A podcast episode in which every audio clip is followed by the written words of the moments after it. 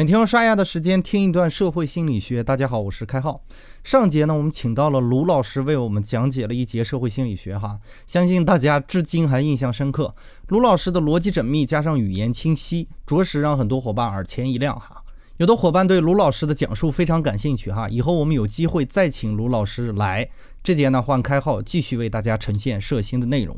上节呢，卢老师说了说服性沟通和态度转变的关系。这节呢，我们要说一下说服的中心路径和外周路径。简而言之呢，说服的中心路径是指说服信息的本身，比如罗老师说的论点、论据和论证，还有引用例子要贴切，这些呢都是反映说服内容逻辑本身的。而说服的外周路径呢，是指非说服的信息的本身内容，比如声音好不好听啦，说服时的时长啊，说服的语气啦，发起说服行为的人是谁啦，等等。卢老师上节也提到了哈，比如想去说服 A 伙伴呢，就去找和 A 伙伴关系不错的人去间接的说服。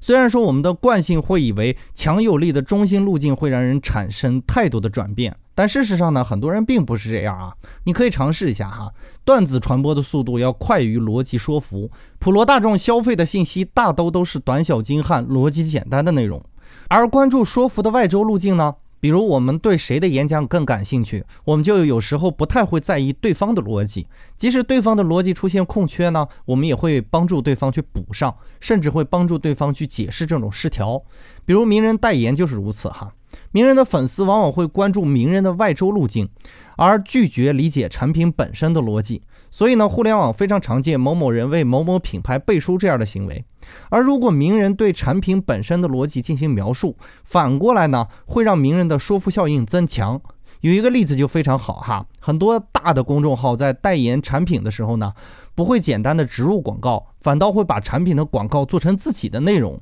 这就是同时增加中心路径和外周路径。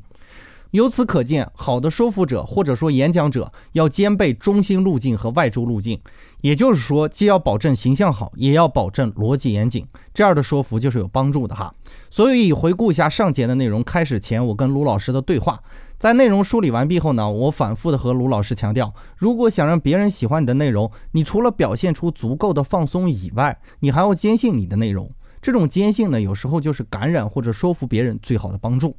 所以说，无论你要展开怎样的说服行为，事实上呢，都是在和对方进行无声的较量。你的自信，你对这件事情的了解程度，你的表达方式，甚至你今天早上有没有洗脸，都会成为说服的一部分哈。要想成为一个强有力的说服者呢，请务必让你的生命保持蓬勃的生机。你要非常清楚哈，在说服别人的时候，甚至更多的只是在展现自己。本节的概念就播讲到这里，感谢您理解今天社新的主要内容。更多内容关注微信公众号“开号御书房”。我们下个工作日再见。